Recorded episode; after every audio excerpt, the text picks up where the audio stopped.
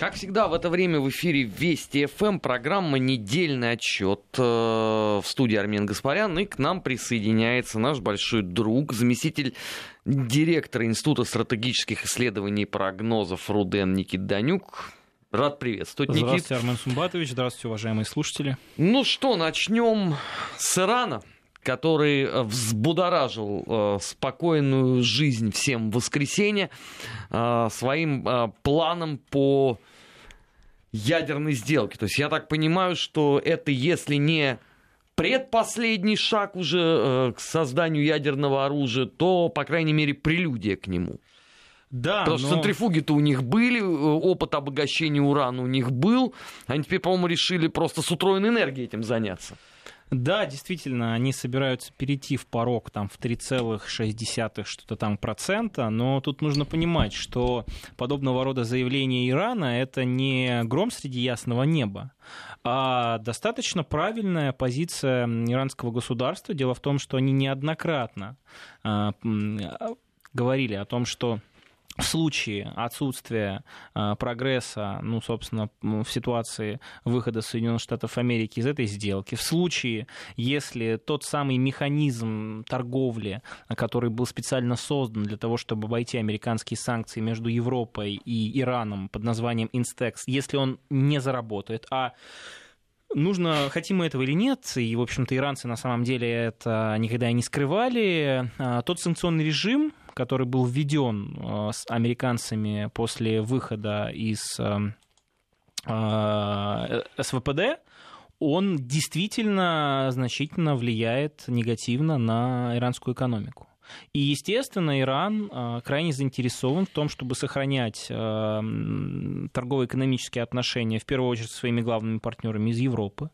И они неоднократно говорили, что в случае вот подобного рода а, действий американцев и бездействия Европы, тут еще важно понимать, да, что когда американцы из сделки вышли, вся Европа дружным голосом заявила о том, что да как, мы против, это наносит ущерб в целом ситуации Э, не только в регионе, но и ставит под угрозу европейскую безопасность. Было очень много шума, а шум этот, никак не конвертировался в конкретные действия европейских государств. Ну, абсолютно понятно почему, потому что сами они во многих не местные лишены, на вокзал чудом. Да, лишены права голоса такого определяющего во многих вопросах, даже в тех вопросах, которые касаются э, непосредственно европейской безопасности и благополучия экономического. И в этом, ну, собственно, в этих условиях подобного рода действия Ирана, они являются абсолютно нормальными, абсолютно адекватными. Я еще хочу отдельно подчеркнуть, что американцы, которые в мае 2018 года вышли из этой сделки, ввели санкции против Ирана, включая, кстати, ведь это важно, не просто санкции против Ирана, они э, этот санкционный закон прописали в контексте действия экстерриториальности. То есть они могли вводить, собственно, имеют всю нормативную правовую основу для этого, э, ограничительные карательные меры и в отношении условно контрагентов, любых третьих сторон, которые ну, имеют какое-либо сотрудничество с Ираном. То есть это вторичные санкции, которые, естественно, а, ну, действительно могут быть очень болезненными, в том числе и для международных компаний, корпораций, игроков. Э, самый наглядный пример того, как Франция, которая громче всех заявляла о том, что американцы поступают неправильно, без согласования, э, и мы не боимся вот этих санкций. Тоталь ушла, Citroёn, Peugeot Citroёn ушел. В общем, достаточно крупные холдинги, игроки европейские, которые присутствовали в Иране э, в разных статусах, они побоялись этого, они побоялись вот, вот этого санкционного, санкционной удавки. А, хочу отдельно отметить, что а, выход Америки из этого соглашения, который, которое было, это важно, действительно результатом очень долгой работы, почти 6 лет. А, стороны пытались все-таки прийти к э, каким-то точкам соприкосновения, и действительно получилось у них заключить этот договор, который на минуточку был завизирован на уровне Совета Безопасности Организации Объединенных Наций. То есть, когда американцы выходят, э, американцы, поборники законности, демократии, чего-то там еще, там очень длинный список, вот, они в очередной раз не просто попустительствуют, а нагло плюют в сторону международного права, в сторону Организации Объединенных Наций. Они нарушают не только саму резолюцию, которая была принята на уровне Совета Безопасности, но даже 25-й пункт устава ООН. И это говорит о том, что с Америкой, которая вот подобного рода со своими обязательствами обращается, ну, подумаешь, недавно мы подписали какой-то договор, сейчас ситуация поменялась, мы действуем по-другому. Ну, вот. у Ирана-то ситуация еще осложняется не только этим. А, на них же постоянно давят, им же постоянно грозят э, войной. У них захватывают корабли, и с их точки зрения, тогда вообще с точки зрения любого здравомыслящего человека, если есть оружие, которое способно тебя обезопасить от э, прихода демократии на томогавке, то его лучше иметь.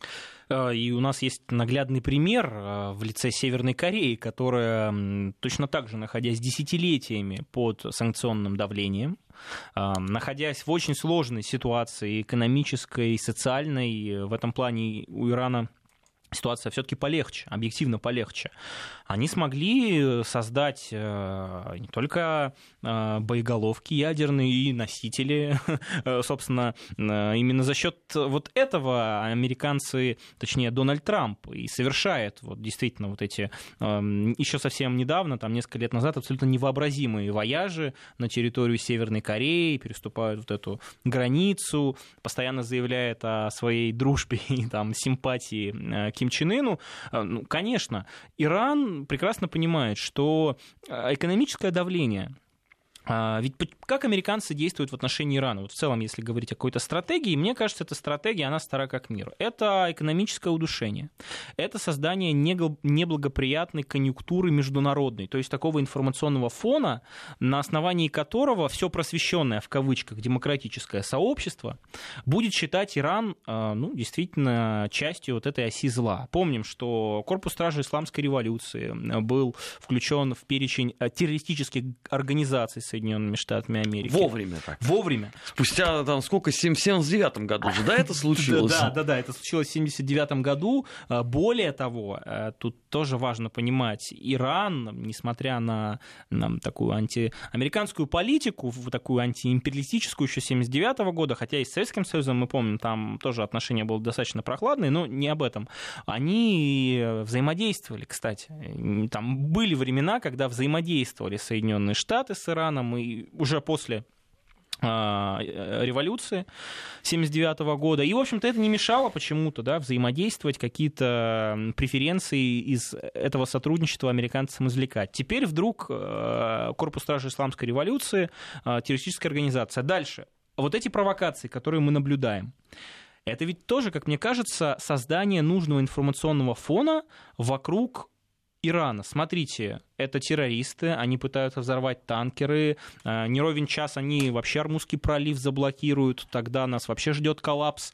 Э, вот подобного рода информационная кампания, она очень часто предшествует кампании настоящей, да, военной. Я до сих пор, конечно, далек от мысли о масштабном, таком полномасштабном военном конфликте, но очевидно, что э, политический режим нынешний а, и те, кто находится во главе Ирана, абсолютно не устраивает Вашингтон.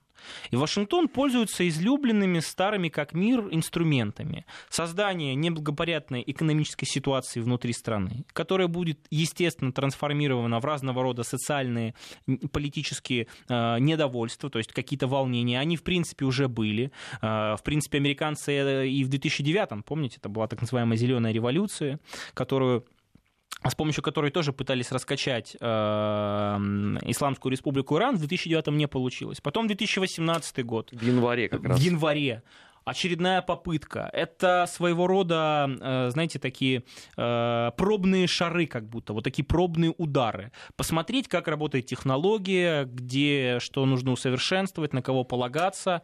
Ну, в общем-то, работает. Не, конечно, главная цель тотальный демонтаж политического режима, эта цель, она очень далека от нынешних возможностей американцев. Э, это связано со многими факторами. В принципе, Иран, э, вот это даже не Ирак, вот знаете, пользуясь, этой, э, э, пользуясь знаменитой фразой э, Владимира Вольфовича Жириновского по поводу 200 тысяч отборных солдат Ирака. Так вот, в корпусе стражи исламской революции, может быть, в целом вот в, в иранской армии мобилизовано до миллиона человек. И это учитывая то, что с точки зрения своих военных мощностей, ну, Иран, он все-таки опережает Ирак 2002-2001 годов. Так американцы вроде и не собираются с ними воевать. Они хотят, чтобы этим занялись Израиль, Израиль и Саудовская Аравия. Аравия. Да, да. Но они будут делать все для того, чтобы а, обрушивать экономику Ирана. И вот тот информационный фон, такой вот террористический ореол вокруг э, Ирана, он создается в том числе, как мне кажется, не для того, чтобы в очередной раз надавить на Иран или там продемонстрировать мировому сообществу правильность своих действий, а мне кажется, для того, чтобы окончательно подорвать э, вот те контакты, которые до сих пор есть у Европы и у Ирана. Потому что вот та диверсия, которая случилась, та провокация, которая случилась вот с подрывом танкера, она произошла ровно в тот момент, когда европейцы должны были дать ответ по поводу настоя... нормальной работы вот этого механизма торгового Инстекс. Э, в этом плане Иран на самом деле действует абсолютно симметрично. Американцы поднимают ставки. Э, в контексте э, ситуации в регионе и отношений с Ираном.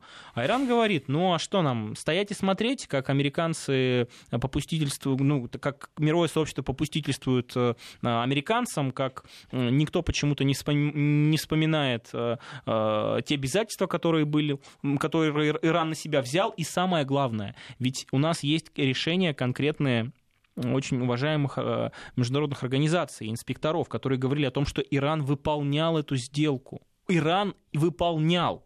И нету никаких доказательств у Америки того, что он якобы на самом деле Иран втихаря э, эти центрифуги, в общем-то, запускал, обогащал и обогащал больше, чем нужно, ничего подобного. Сейчас Действительно, Иран э, после введения вот этих повторных санкций э, имеет полное основание для того, чтобы начать обогащение урана больше положенной нормы, и на самом деле будет в этом прав. К сожалению, такая ситуация, она становится, она, в общем-то, тупиковой, допатовой абсолютно, потому что что американцы, как мне кажется, у них даже пространства для маневра нет. Если они еще дальше будут повышать ставки, то это уже выльется в вот, ну, какую-то откровенную военную авантюру. Вряд ли, конечно, опять же, полномасштабную, но у нас же был прецедент э, вот этого знаменитого приказа, да, вроде который отдал Трамп, потом он вроде одумался по поводу нанесения ракетного удара. И в этом, и в этом случае эм, э, Америка вряд ли сможет сейчас в нынешних условиях ну, сделать еще что-либо для того, чтобы э, конфронтацию еще больше в общем-то, как-то ухудшить. Иран в этом случае тоже, он не будет сидеть просто так. Э, я напомню, что после того, как вот эта, эта сделка была заключена, в 2000 2012 году, 2012-2013 году экономика Ирана начала расти, причем такими хорошими темпами на уровне там, 5-6% в год. Сейчас, после того, как были введены санкции, на такие же цифры на 5-6% экономика Ирана падает, сдает. Это, естественно, очень негативно сказывается на внутриполитических процессах в стране. Это очевидно. Люди, очень многие недовольны э, тем, что Иран, ну, опять же, страна достаточно с развитой промышленностью, у нее мощный экспортный потенциал, научный, производственный, она в условиях этих, э, ну, этого давления, она действительно не может своим потенциалом нормально воспользоваться. Более того, внутри Ирана даже есть люди, которые выступают, ну, я не могу сказать, что с таких позиций, может быть, каких-то предательских или там прозападных, но они считают, что смысла вот такой конфронтации нет. Понятно, что Иран так или иначе под давлением должен будет отступить. И вроде как э, вот на эту политическую силу представители американской администрации рассчитывают. И Но они кажется... же делали то же самое в январе 2018 года. Они рассчитывали на определенные круги. В результате, когда э, кашу эту заварили, выяснилось, что расчет оказался неверным.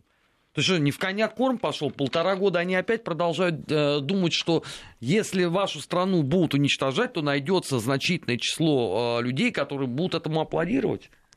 Ну, вряд ли значительно, и опять же, с точки зрения вероятности, там, цветная революция, госпереворот, как угодно можно называть в Иране, она, конечно, маловероятна, потому что э, ну, тот э, политический режим... Когда я говорю, кстати, политический режим, здесь нет никакой э, негативной коннотации, потому что у нас вот некоторые э, представители экспертного сообщества, которые больше придерживаются каких-то либеральных взглядов, они почему-то, когда говорят политический режим, они э, подразумевают под этим, ну, сразу какую-то такой негативный оттенок, э, значит, это либо какой-то милитаристский режим, либо это авторитарный такой жесткий режим. Да, действительно, в Иране у нас существует политический режим такой теократический, можно сказать, достаточно авторитарный, да, а, ну, вряд ли его там назвать можно фундаменталистским, но тем не менее. Ну, это особенности той страны, о которой мы с вами говорим. Это совершенно не значит, что этот политический режим хуже или лучше, просто он такой, какой есть. Так вот, а, понятно, что осуществить цветную революцию и демонтировать политический режим в Иране при действующих в полный, в полный рост и силу КСИР, которые действительно обладают огромным влиянием на все сферы э, в иранском государстве.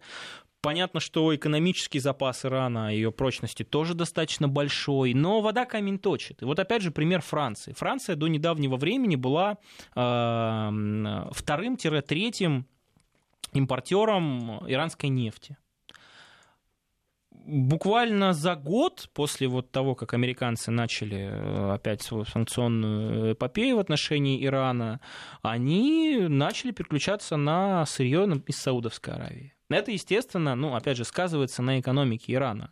Понятно, что э, Иран это не полностью там сырьевая страна, но говорить о том, что там выстроена экономика высокого передела абсолютно во всех регионах, конечно, неправда.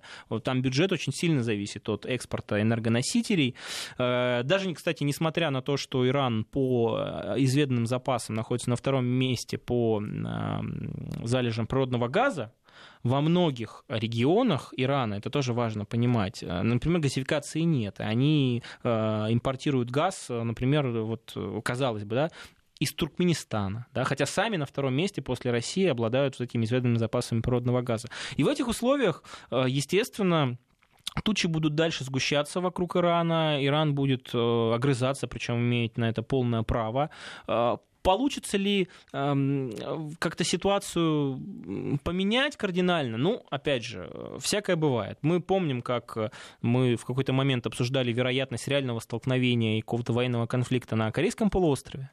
И помним, как точно так же Америка во главе с Дональдом Трампом поднимала ставки по поводу там, удара, по поводу размещения еще большего военного контингента в регионе. И, в итоге это все обернулось вот эм, какими-то шагами по урегулированию ситуации. В случае Ирана, наверное, вряд ли такое получится, потому что огромное количество не огромная, значительная часть истеблишмента и людей, которые сейчас обладают властными полномочиями в Соединенных Штатах Америки, они действительно являются представителями партии войны, так называемые американские ястребы, тот же Болтон, например, да, но это абсолютно очевидно. И вроде говорят, что даже сам Трамп очень сильно не рад из-за того, что его подопечные, его команда в такую ловушку смысловую его загнала, потому что отступать это вообще не в э, традиции Дональда Трампа, он наоборот только любит повышать ставки, а здесь уже, в общем-то, мне кажется, либо ты идешь all-in, либо просто говоришь пас. И вот Дональд Трамп, он до сих пор э, не знает, в общем-то, как ответить. Ну, ну и то, и другое, это фатально. Фатально, абсолютно фатально. И мне кажется, что скорее всего, в ближайшее время мы будем наблюдать вот сохранение этого статуса кво. А, понятно, что Дональд Трамп будет использовать конфронтацию возможную с Ираном в своих предвыборных целях. Он а, будет говорить о поддержке Израиля, он будет говорить о...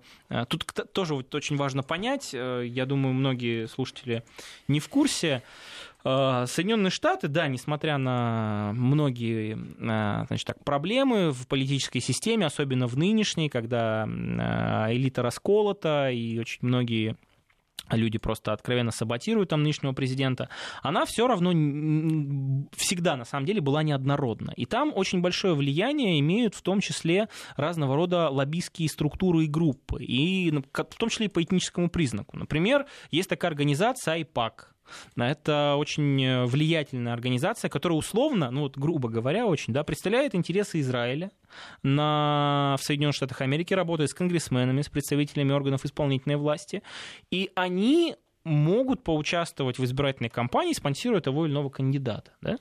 И Дональд Трамп, который, вот, э, как мы видим, делает фактически чуть ли не все, что просят его израильские товарищи, ну, ситуация с посольством, э, в, конте, ну, в целом э, арабо-израильский конфликт, и действия Дональда Трампа в этом плане, его политические сигналы говорят о том, что ну, он полностью синхронизировался. Для э, Израиля конфронтация возможная, ну, по крайней мере, напрямую с Ираном не нужна, но они очень хотят убрать Иран и из э, Ливана, это, естественно, связка э, с Хизбаллой. Это, естественно, убрать э, Иран и политически, и инфраструктурно, и военно с территории Сирии. И вот если видимо, вот подобного рода шаги Иран сделает, ну, то есть, как бы попытается э, пойти на попятную, под давлением Соединенных Штатов Америки-Ирана-Саудовской Аравии, то, может быть, Дональд Трамп вот как-то совершит вот этот пируэт, в очередной раз скажет, что американская дипломатия победила, и смотрите, я первый, кто заставил Иран сделать то-то и то-то и то-то. Но и для Ирана, как мне кажется, подобного рода шаг будет абсолютно фатальным, потому что после того, как они уйдут, придут внутрь к ним. Это абсолютно очевидно. Поэтому ситуация патовая. Мне кажется, что мы будем наблюдать сохранение вот этого статуса кво. Э, будут еще больше провокаций, э, будут еще больше пытаться Иран э, демонизировать в средствах массовой информации в глобальном масштабе. Вот закрепить в общественном сознании вот эту связку Иран, терроризм, в общем-то, вот, вот все, все Но вот эти Россию вещи. надо еще пристегнуть. Да нет. Ну, чтобы, так сказать, полный образ уже сложился вселенского ну, зла. Ну, Без нас-то как? Ну, вот с терроризмом всегда сложно, потому что исторически вообще так получилось, что мы с террористами боремся, тем более вот в свете последних событий, которые происходили в Ближневосточном регионе.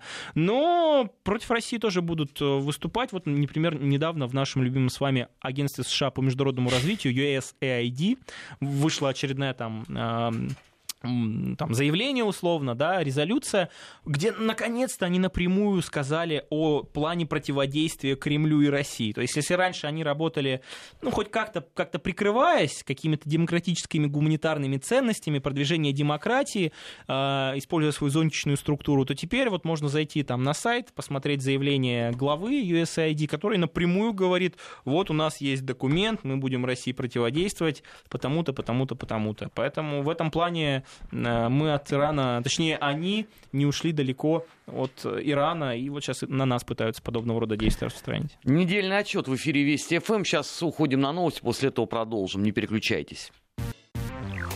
Недельный отчет. Подводим итоги. Анализируем главные события.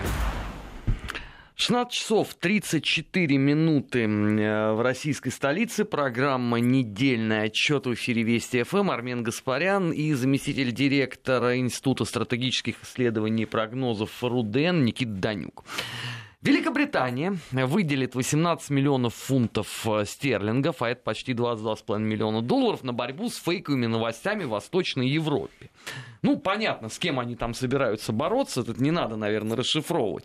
А я это просто привел эм, во-первых, в продолжении темы, о которой мы говорили э, в конце э, первой части. А во-вторых, э, показательно ведь, э, как эта вся схема реализуется на э, примере э, вот, обострения ситуации в Грузии. Вообще я какой день подряд получаю нашествие э, ботов с якобы грузинскими именами – но, правда, э, у многих из них э, сугубо южно-русская лексика присутствует, а другие украшены э, звездно-полосатыми флажками чуть более чем полностью. То есть я вижу, вот, что деньги осваиваются замечательно. Успешно, можно сказать даже. Э, да, в принципе, подобного рода нашествия ботов, троллей, это вообще сейчас э, неотъемлемый атрибут вот этого пространства социальных сетей, и в Фейсбуке, и ВКонтакте. А на самом деле, вот, уважаемые слушатели, в этом вот вообще технически, технологически ничего сложного нет, поверьте. Э, есть огромное количество там, компаний, которые этим занимаются, и, ну, действительно, это технология. Это технология работы с общественными массами, это технология с разного рода сегментами в социальных сетях. Ну, не будем скрывать, коллеги, Армен Сумбатович у нас действительно лидер общественного мнения в нашей стране, и понятно, что к его социальным сетям а, приковано очень большое внимание. Очень многие, кстати, даже средства массовой информации используют, например, Facebook да, или Twitter, а, ссылаются на него в качестве ну, такого информационного повода. Поэтому, естественно, то, что вы подверглись атаке, это логично, эффективность как бы подобного рода действий оставим в стороне, потому что мне кажется, что э, вот элементарно можно понять, там бот это или не бот, потому как он пишет, потому какая информация представлена на странице, ко мне, даже ко мне, к человеку там не столь публичному, и то такое количество постоянно всяких ботов добавляется, вот разных. И, ну, абсолютно видно, что за этим аккаунтом не живой человек. Но что касается э, в целом действий Великобритании, ну, мне кажется, очень, это прям вот очень симптоматично. У них же э, 10 июля будет проходить конференция по независимой журналистике. Куда не свободной. пустили РТ и. Да, и вот это просто, мне кажется, так э, наглядно демонстрирует то, какие высокие э, стандарты журналистики или там журналистской деятельности, э, свободы распространения э, информации придерживаются на Западе, да, в Великобритании, в, в общем-то, в стране с очень большими традициями. Это, конечно, очень интересно. А, вот и все. Что касается в целом того, что тратятся деньги на огромное, на, точнее, большие деньги достаточно, потому что, ну, как мне кажется, там 18 миллионов фунтов это большие деньги. Вот в информационной среде это, ну, в общем-то, немало. А, ну, не секрет, у нас есть э, там холдинг BBG, который мы искренне любим, передаем им привет. Вот сейчас, э, находясь в студии... Э, ну, у них кам за Грузию идет просто на зависть всем грузинским средствам да, массовой информации. Да, есть большое количество средств массовой информации в самой Европе, которые точно так же отрабатывают повестку и вот э, недавно я встречался с представителем такого экспертного сообщества Германии, а достаточно адекватный человек. И, ну, собственно, я спрашивал, почему, вот если вы настолько ну, конструктивный, считаете, что действительно проблемы есть, но их нужно решать. Говорю, что ж вы в какой-нибудь Süddeutsche Zeitung или там, не знаю, Spiegel не придете со своей колонкой, статьей э, и, и, или хотя бы не напишите, да, потому что все-таки информация, точка зрения, это тоже определенное действие, да, которое влияет на информационную повестку, потому что целая волна там, новостей может быть из-за высказывания того или иного там эксперта и политика. Он говорит, да я прихожу, я прихожу, а мне говорят, вы знаете, вот то, что вы тут написали, эти смыслы, которые вы закладываете, нет, ну нет, мы не можем. Мы не можем пустить в печать, редакционная политика, так решил редактор. Вот вам свобода слова в Европе. Вот, у нас может быть, тоже не все идеально, но, коллеги, ну где вы еще видели, чтобы у нас, не знаю, на федеральных каналах, в, э, в эфире федеральных э, радиостанций высказывались такие точки зрения, которые, ну, вот, вот вообще никак не согласовываются, условно, там, с генеральной государственной линией, а они есть, люди это слышат. И, и вот это при, при, при таком подходе при этом именно Россию почему-то постоянно обвиняют в том, что у нас нет свободы слова, что у нас вообще полностью э, все средства массовой информации носят исключительно пропагандистский характер. Ну, для меня вот это просто очень большое удивление, почему люди просто ну, не могут сравнить, как э, э, альтернативную точку зрения получить на Западе, ну там фактически это нереально. Вот вам самый наглядный, ну как это не самый наглядный пример, но он очень показательный. В Соединенных Штатах Америки э, э, был такой ресурс, Infowars назывался. Вот. И все, накрыли его? Так нет, его запретили не просто э, там, и теперь даже в Фейсбуке, там, в социальных сетях нельзя, то есть ты не зайдешь, аккаунтов нет, тебя сразу банят. Это, это вот как, как бы работают принципы, э, ну, вот эти демократические, там, гражданские права, свобода слова и так далее. То есть, э, ну, абсолютно очевидно, что э, нынешнее информационное противостояние, оно вот настолько далеко зашло, что, ну, действительно, какой-то оруэлловский сюжет, да, когда же войну называют миром, белое черным, запрет на ведение журналистской деятельности, там, альтернативные точки зрения называют, э, ну, в общем наоборот, свободой слова, и вот э, Алекс Джонс, который э, неоднократно подвергался этим атакам в Америке, и другие политические силы, и даже информационные какие-то компании в Европе вот у нас принято говорить о том, что вроде как есть э, НАТО, есть Америка, вот они такие злые, постоянно против России, а Европа, которой, к сожалению, просто нет голоса, да, вот она э, просто не имеет права голоса, нету субъектности, она вроде как на самом деле хорошая и всегда за сотрудничество с нами выступает. Да ничего подобного. Если посмотреть то, какие э, шаги были сделаны по линии европейского Союза в контексте как раз так называемой борьбы с э, российской пропагандой и дезинформацией, то мы увидим, что там ничуть не меньше денег вливают, а там специальные э, структуры создаются по типу истратком, которые прям вот нацелены на то, чтобы не просто защитить э, там информационное поле европейское от, не знаю, там, опять же, новостей с Арти, новостей со спутника, они даже разрабатывают циркуляры, которые отправляют в посольство или там политикам европейским, где написано, что ни в коем случае нельзя говорить нормально в отношении России, в отношении Путина и так далее. Ну, вот вам Э, наглядная демонстрация того, как просвещенная Европа, которая абсолютно свободна от всех этих э, заблуждений и, э, я не знаю, всех вот этих, вот этих политических вещей, ну вот, вот как она работает. Но есть же еще и параллельные примеры. У меня вот сейчас вот последние 40 часов он самый любимый.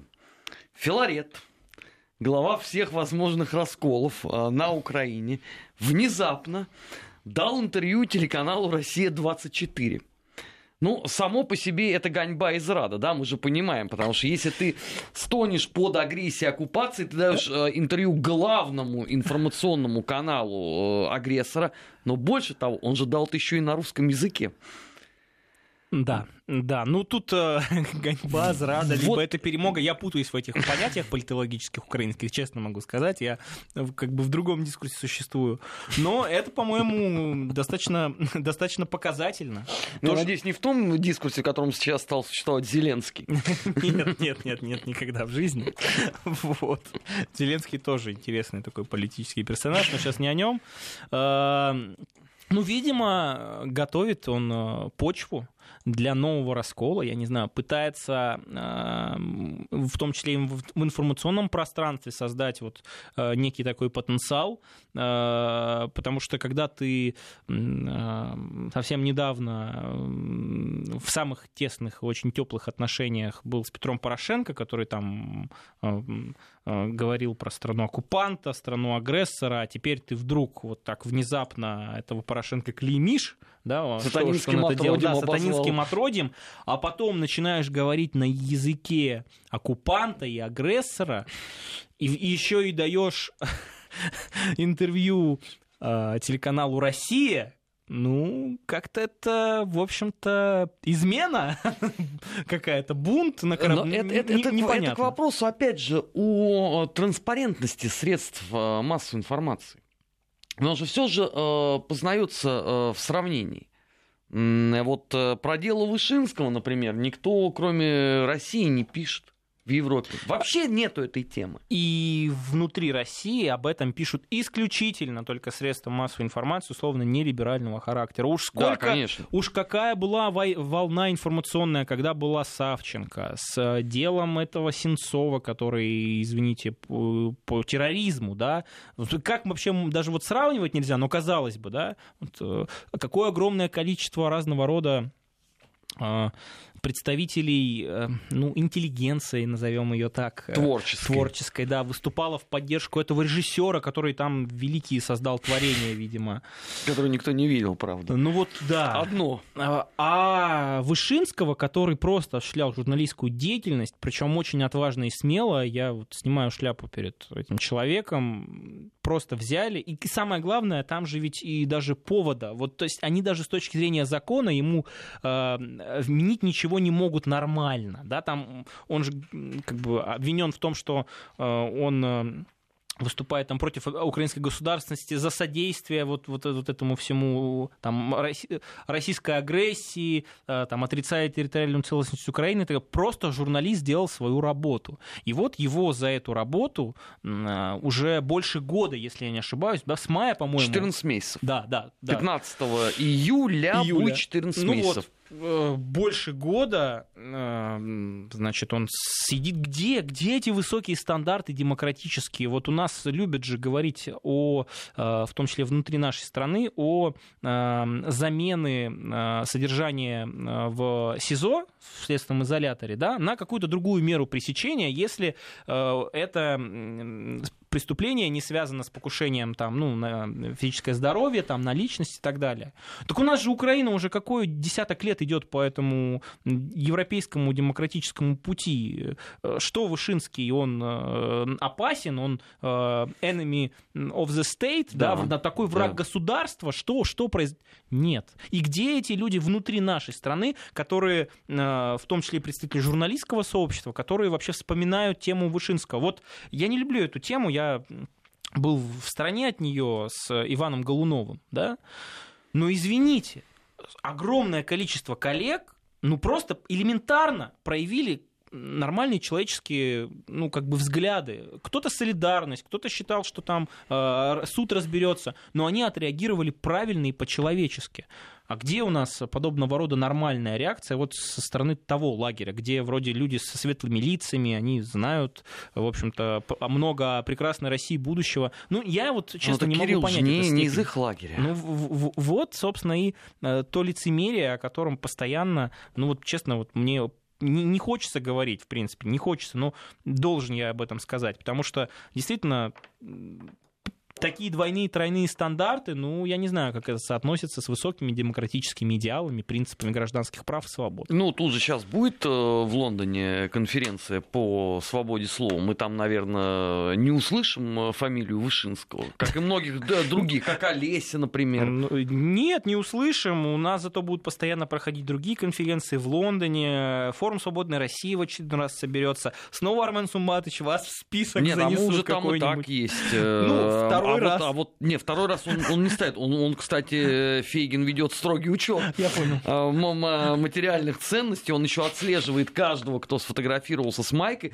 РТ же специально выпустила памятный э, набор э, майка плюс вот, открытка. э, чего-чего, самоиронии Арти не занимать, у них М, замечательно работает. И, соответственно, э, адвокат, экс-адвокат Фейгин, жираф с куриными мозгами, он отслеживает всех, кто сфотографировался в этой майке, и у него теперь отдельная есть галерея, значит, э, всех вот этих зрадников. Меня с этой точки зрения удивляет, почему он вас всех забыл.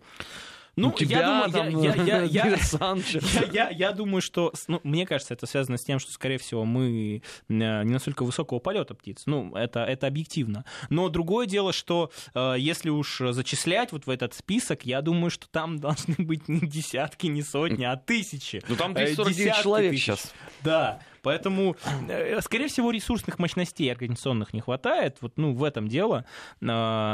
Поэтому говорить о свободе слова в контексте нынешнего вообще информационного пространства не приходится. Если люди до сих пор эм, вот, которые нас слушают, считают, что э, где-то на Западе есть объективная, абсолютно независимая журналистика вот с этими высочайшими стандартами качества и так далее и тому подобное, то, ну вот, пожалуйста, не поленитесь, найдите меня в социальных сетях, не знаю, на почте, на сайте нашего института, ну, пришлите мне. Я вот э, за объективный подход, если я действительно посмотрю на какой-нибудь ресурс и увижу там ну, действительно, просто информацию, которая подается, ну, хотя бы не то чтобы даже объективно, потому что вообще понятие объективности, оно очень разное, да, есть там редакционная политика, ну, по крайней мере, это не будет похоже на вот такой дичайший западный антироссийский агитпроп, ну, я скажу, да, вот такие ресурсы есть.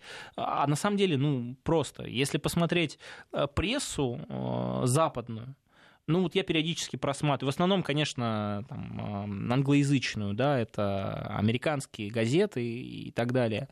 Но вы с удивлением увидите, что там вообще никакого скажем так, они позволяют э, критику в отношении тех или иных там решений, э, Трампа, ну понятно почему Трампа, потому что в целом вот, вот этот мейнстрим э, информационный в США, он в основном либеральный, то есть такого, они, они больше симпатизируют демократам и ну, очень сильно расстроились, когда Дональд Трамп стал президентом, Washington Post вообще там на сайт, если зайти, по-моему, до сих пор так, вот сейчас проверим.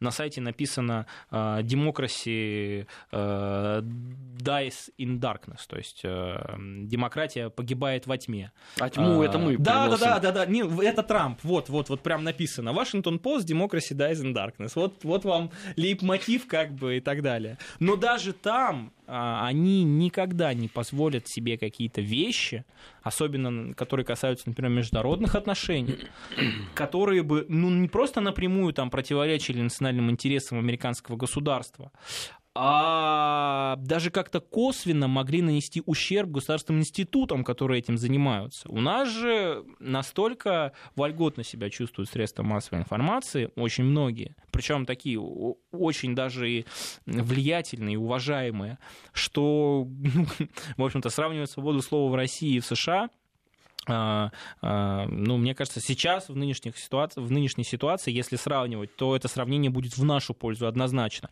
Я не говорю про то, что у нас в стране абсолютно все, там никаких проблем нет, и, я не знаю, мы в каком-то очень транспарентном обществе живем и так далее. Конечно, я об этом не говорю. Но если все-таки сравнивать, да, есть понятие абсолюта, есть понятие относительности, то если вот сравнивать в относительных степенях, то, извините, у нас этой свободы уж точно побольше, чем на, на Западе э, и чем в Соединенных Штатах Америки точно. Ну, э, Никит, я могу тут привести пример определенного рода объективности э, проявленными западными средствами массовой информации а, в последние, скажем, 2-3 недели.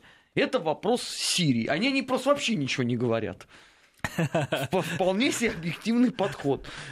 Ну, интересно, конечно, вот, но то, как те же средства массовой информации совсем еще недавно, получается, два-два с половиной года назад, активно тиражировали фейки о химической атаке Э, сирийских правительственных войск, о том, что диктатор Асад просто, его же животным называли, и что он вот этих бедных детей, бедных... Эм, девочка Дана. Девочка Дана. Бесследный это, след. Э, да, это, это, это, это вообще притча во языцах, которая, в общем-то, стала настолько вот э, наглядным подтверждением того, как в информационной борьбе, в информационной войне действует там та сторона, ну, это, конечно, интересно. Вот. Поэтому да, информационное противостояние будет продолжаться, будут находиться поводы, будут находиться новые регионы. Вот мне кажется, то, что сейчас происходит в Иране, скорее всего, я просто не могу постоянно да, а, отслеживать весь массив там, прессы или там, информационных порталов э, западных, которые... Э, по поводу Ирана я уверен, что там вот а, точно такая же массированная атака, там, нагнетание ситуации, выставление э, ну, Ирана. Ну, CNN сегодня с утра прям. Ну вот. вот. Без пауз как бы, по-моему, это наглядное подтверждение. Иногда они прерывались на того, чтобы полить Трампа и упомянуть Россию. А так по утру один сплошной Иран. Поэтому то, что делают э, там британцы, то, что они выделяют деньги на противодействие так называемой российской дезинформации и пропаганде, э, вообще эти значит, пункты бюджета, они заложены в бюджете Евросоюза вот, на противодействие. В Евросоюза, то есть это даже не НАТО. Есть огромное количество центров противодействия вот эти все информационным вещам в Финляндии, в Чехии, в странах Балтии, а, Прибалтики. Но они хотя бы по линии НАТО функционируют. Это, ну, это понятно, да. Там еще НКО куча есть да, параллельно. Но здесь это сам Европейский Союз как бы выделяет э, на это деньги. И то, что ну, Британия, которая всегда, всегда на протяжении истории, всегда она находилась в авангарде вот, антироссийской, антисоветской политики. И не нужно мне сейчас говорить про то, как э, замечательно мы союзничали э, в времена Второй мировой войны. Коллеги, посмотрите историю, пожалуйста, посмотрите, как британцы до последнего, до последнего пытались стравить немцев и Советский Союз и, и так далее. И и как они в том числе, и это американский капитал, и британский капитал, спонсировали вот такой скачок немецкой промышленности, откуда они брали эти деньги, кредиты. Это очень интересная история, вот, но не они не сейчас. Любят вспоминать. Не любят вспоминать.